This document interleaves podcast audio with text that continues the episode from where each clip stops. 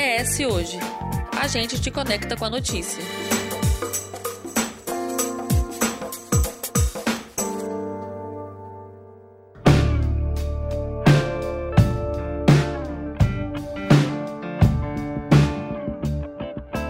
A prostituição é conhecida como a profissão mais antiga do mundo e até hoje o mercado de venda de serviços sexuais continua acontecendo, apesar de muitas controvérsias e polêmicas. Os profissionais do sexo, sobretudo a figura da prostituta, sofrem com estigmas, preconceitos e o mais preocupante, a vulnerabilidade, a violência que esse serviço acaba trazendo. A profissão não é proibida no Brasil. No entanto, a legislação ainda é muito vaga para proteger as prostitutas, como as demais trabalhadoras de outras áreas. A luta por respeito, regulamentação, os direitos trabalhistas é antiga e no dia 2 de junho essa luta é lembrada. Pensando nisso, o ES hoje convidou hoje a sexóloga e terapeuta Cirlei Stingel. Olá, tudo bem com vocês? E o advogado civil Eduardo Salo, que vai trazer as problemáticas que permeiam a vida dos profissionais do sexo. Seja bem-vindo. Olá, boa tarde, bom dia. Bom, para começar, apesar de muitas tentativas, né, como a gente estava falando aqui um pouquinho antes, no, nos bastidores, nos últimos anos, a gente não teve uma, uma, grandes mudanças na legislação desde 1940 em relação à prostituição, né? Eduardo, afinal, como que a gente pode conseguir alguma mudança nesse sentido e como que é a legislação atual referente a essa profissão? É, infelizmente, não, a gente não tem regulamentação ainda. A gente sabe que não é crime, que vender o próprio corpo a título oneroso, né? Trocar o corpo por dinheiro ou por objeto não é crime. Qualquer pessoa pode fazer isso, tanto homem como mulher. Agora, explorar essa atividade é crime. O que falta na sociedade é realmente o Estado enxergar isso e tributar, tanto quem explora como quem vende o próprio corpo. Esse é um desafio muito grande. Eu, de certa forma, penso que seria o ideal, porque aí o Estado poderia, além de fiscalizar, orientar melhor, e é uma questão até de saúde pública que desafia um debate amplo, complexo e que realmente não é fácil mudar. Tanto que o Estado ele se vira, né? ele não olha isso de, vamos dizer, de frente para o Congresso Nacional legislar, aprovar leis que regulamentem tanto a profissão como a exploração da atividade. É como se fosse um problema que fosse invisível, né? Porque as pessoas não querem falar sobre. E acho que também cai muito nessa questão do, do moralismo, né? Que a gente tem em, em torno da nossa sociedade e que a gente não toca alguns pontos, né? Vamos, vamos falar, é um pouco de hipocrisia, né? Vamos falar a verdade, porque, como você bem disse, é uma das profissões mais antigas do mundo. Se a gente pensar lá atrás, ah, na Idade Média, as profissões de pedreiro, de carpinteiro, de sapateiro, que são profissões antigas e que foram hipervalorizadas, a prostituição também existia. Só que desde lá de trás, a igreja, o Estado viraram as costas para esses profissionais. Talvez por paradigmas morais que a sociedade construiu e que fica difícil enxergar, mas o problema é que hoje, se o Estado não volta suas lentes para isso, a gente tem outros problemas indiretos e que se o Estado voltar a lente para isso, além dele regularizar, ele vai poder tutelar algumas coisas, vai poder melhorar, vai poder conscientizar. Garantir algumas coisas que hoje em dia não existem, né? Alguns direitos. Exato. Falta muito isso. Por isso, parabenizo vocês por, por invocar esse tema, né, que é um tema difícil de falar, que às vezes a gente fica inibido também, porque essa cultura está arraigada é, na gente. É bem né? polêmico falar sobre. É polêmico, né? A gente fica, às vezes, com um certo dedo, mas eu, eu acho que é uma oportunidade para a gente tirar os dedos e realmente debater profundamente o assunto. E, Sirleide, sabendo que é uma coisa já bem antiga, né? O que, que faz com que as pessoas continuem buscando esse serviço depois de tanto tempo? O que, que existe por trás desse serviço para ele continuar sendo procurado? Existe aí nessa mulher também não só a questão da necessidade de fazer algo, né, de buscar o capital, de trazer um dinheiro e um dinheiro muitas vezes que a gente sabe que é recompensado mais rápido e até por muitas vezes um valor bem maior do que se a pessoa fosse uma diarista, né? Se fizesse outros trabalhos, por exemplo. Existe sim um gozo também nessa relação, nesse trabalho. Existem mulheres que trabalham porque gostam, porque querem, porque se sentem bem nesse papel. E o cliente? É, é, é uma questão, entra um pouco na fantasia do fetiche de querer procurar uma profissional de sexo? Sim. Existe sim aquele cliente que vai por necessidade. Ah, eu não tenho ninguém, eu tô sem ninguém. Ou lá em casa, né, a gente decidiu que não vai ter sexo, então eu procuro em outro lugar ok? Mas também existem aqueles que são feticheiros, né? E que são fetichistas, na verdade é o nome certo. E que gostam de fantasias. Então, não tem coragem de pedir para a esposa, para a namorada, ah, então eu vou procurar outra pessoa que lida com isso de uma forma melhor para poder me satisfazer. Em outros podcasts que a gente falou até sobre o OnlyFans, um pouco sobre essa prostituição moderna e das redes, você até mencionou que já atendeu em consultório, né, como terapeuta, algumas prostitutas. Eu queria saber, pensando nessa figura dessa mulher, é, eu digo mulher porque é a maioria da, de, quem, de quem realiza o, público, o trabalho. É. é. é o que, que, é mais comum? Assim, é, é, como que elas lidam com esse estigma da sociedade é, em relação à forma delas de ganhar a vida? Quais são as maiores queixas e traumas dela dentro do consultório que elas trazem para você em relação à profissão? A maior queixa que elas trazem é a questão do isolamento social. Isso, assim, é muito grande, tanto familiar, tanto, tanto do âmbito familiar, que até mesmo aquelas que não falam para a família o que fazem, né? Elas acabam se isolando para não transparecer o trabalho, ou quando a família sabe, a família isola. E assim a rede de amigos, parentes, né, todo o entorno. Então, um dos maiores, as maiores queixas, né, que aparece para mim quando chega lá, ela já está entrando numa depressão, ela já está bem desanimada porque ela se sente muito só. Solidão, né? E aí, já pensando as plataformas online, Eduardo, em alguns casos a gente vê que existe uma tentativa de banir formas de pagamento em sites que, que exibem a pornografia ou tem um live chat ou outras coisas. Isso resolve o problema, por exemplo, no caso das plataformas, bandeiras de cartão de crédito evitam pagamento ou isso é só uma forma de diminuir a renda ou acabar com a renda de um determinado trabalho? É, me parece mais que é uma mitigação de natureza cultural, porque se a gente analisar sobre o aspecto jurídico, o que a gente tem hoje é que o crime de rufanismo ainda está em voga, ele está no Código Penal. A pena é de 1 a 4 anos. E esse crime ele consiste em você explorar a atividade sexual a gente se pergunta: será que o proprietário desse site ele explora atividade sexual? Se a resposta for sim, ele pode estar cometendo crime. E aí desafia um processo criminal. Se ele não explora atividade sexual, se ele explora a imagem da pessoa, se ele tem um espaço que ele aluga um espaço, aí ele não cai no crime de, de rufanismo. Agora, desde 2002, é bom lembrar que o Ministério do Trabalho ele reconhece a prostituição como uma atividade de trabalho. E com isso, as prostitutas elas podem recolher INSS como autônomas e, e com isso pensar num auxílio doença, auxílio acidente e até numa aposentadoria. Teve uma, vamos dizer assim, uma leve evolução ou e, e, e outros podem pensar que foi uma que não foi uma evolução mas eu, eu penso que foi. Foi uma leve evolução. E existem países que tentam banir, né? Caso da, da Suécia, que tenta criminalizar essa compra do sexo, fazer com que é, esse comércio de sexo seja inibido. Dá para acabar com esse tipo de trabalho ou é meio impossível assim? É utópico pensar nisso. É, eu, eu gostei quando falaram isso. Eu, eu acredito que seja uma utopia mesmo. Não tem como acabar. O ser humano é livre e um dos direitos mais mais pátrios, vamos dizer, pétreos que nós temos é a liberdade.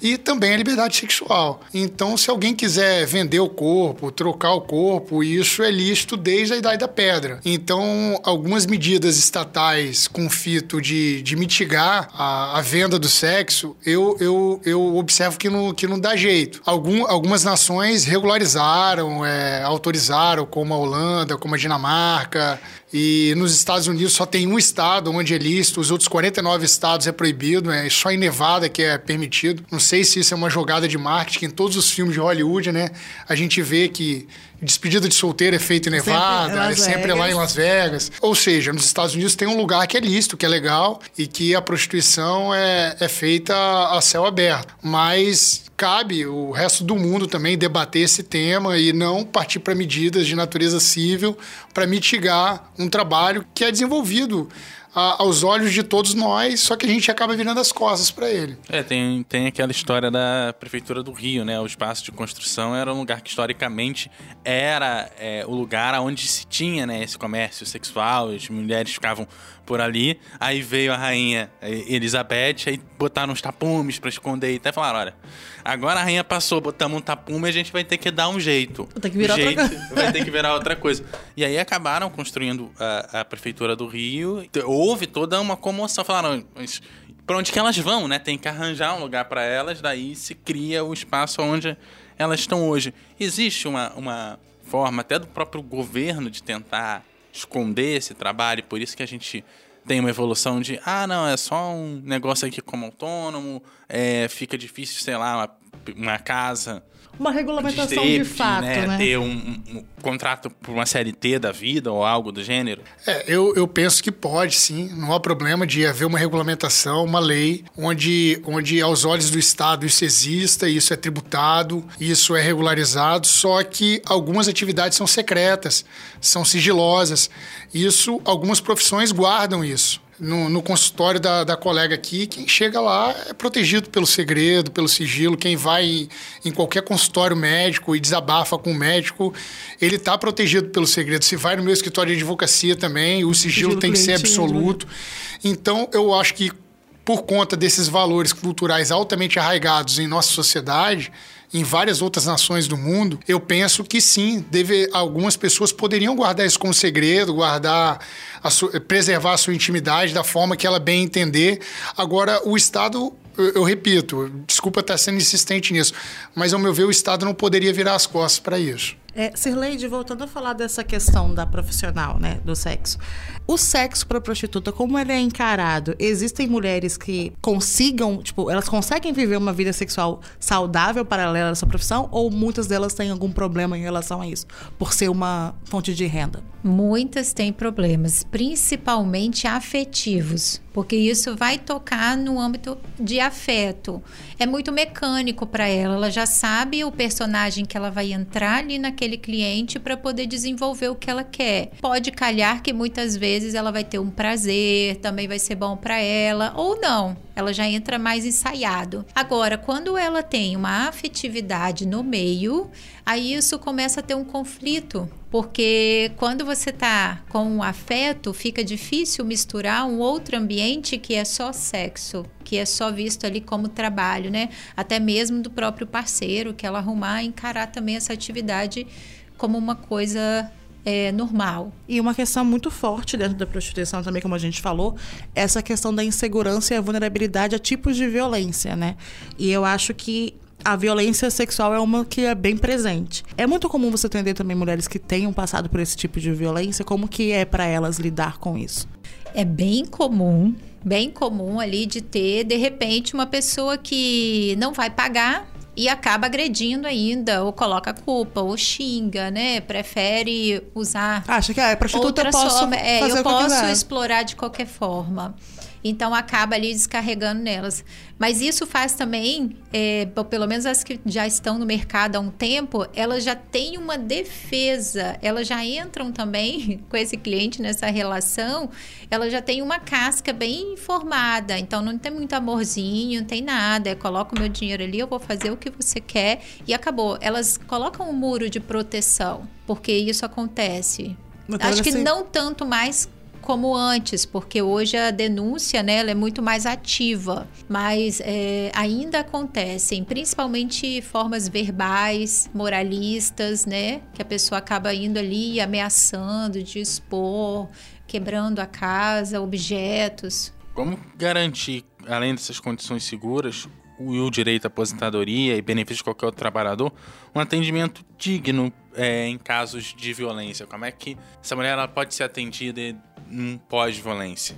Ela vai ter o processo dela, né, legal, até mesmo pela delegacia da mulher, que vai tratar essa mulher com- da forma que trata qualquer uma outra. Então, vai receber aquela denúncia e vai ter também o sistema de proteção.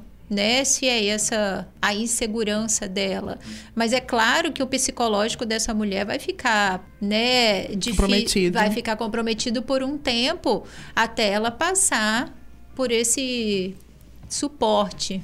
É, ela, ela, ela se expõe ali a alguns crimes, né?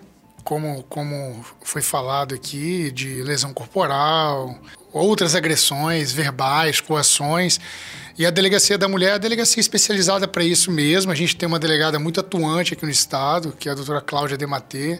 E a Delegacia da Mulher aqui no Espírito Santo, ela, ela realmente ela trabalha bem, ela está em cima disso e ela não vai se furtar, atender qualquer vítima de violência dessa natureza, eu tenho certeza. É isso. E aí a gente vai se encaminhando para o final do episódio. Se vocês tiverem mais alguma consideração a fazer, fiquem à vontade, agradecendo também a presença dos dois. Obrigada. Obrigado. Olha, eu assim, acho que de toda a preocupação maior que a gente tem, colocando aqui até a minha parte psicológica, junto com a, a do direito, é a questão da perversão que pode ter em qualquer outro ambiente de trabalho, né? Mas nesse caso, é, quando acontece com pessoas que já são perversas, tanto quem a, quem gerencia né, o trabalho ou quem faz, executa, são as questões ilícitas que começam a ser inseridas né, nesse cenário. Exploração, então, cada vez mais infantil, né, é, de animais, que hoje a gente vê muito aí essa exploração também entrando como uma questão é, na prostituição de forma ilegal. É, obrigado. Eu, eu, penso que um espaço como esse é de alta relevância, porque só com um debate profundo que vão surgir leis para regulamentar e para olhar exatamente isso que acontece, né? Talvez por, por caminhar pela prostituição, caminhar em um ambiente às vezes até escuro, isso facilita a entrada de outros crimes, como droga, como abusos, como violências sexuais mesmo. Como é uma coisa que a pessoa está mantendo um sigilo, é difícil também você ter acesso ao que acontece atrás daquilo tudo, né? Exato. Então, então agradeço o espaço, obrigado e parabéns por incentivar um, um debate como esse. Parabéns. Ah, eu também quero agradecer e eu acho assim de bastante relevância, já que a gente está aí cada vez mais trabalhando a sexualidade sem tabu.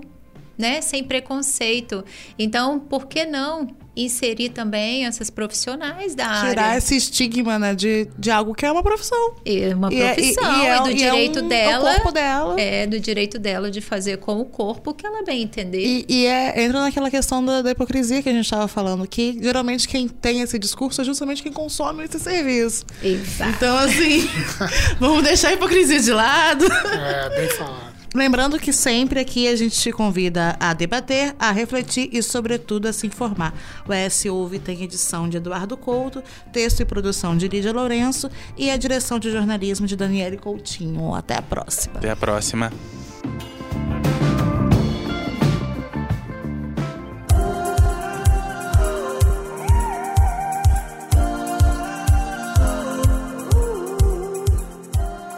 Seus comentários no eshoje.com.br. É lá que você se mantém informado toda semana. E nos siga nas redes sociais com o arroba ESHoje e no nosso canal do YouTube.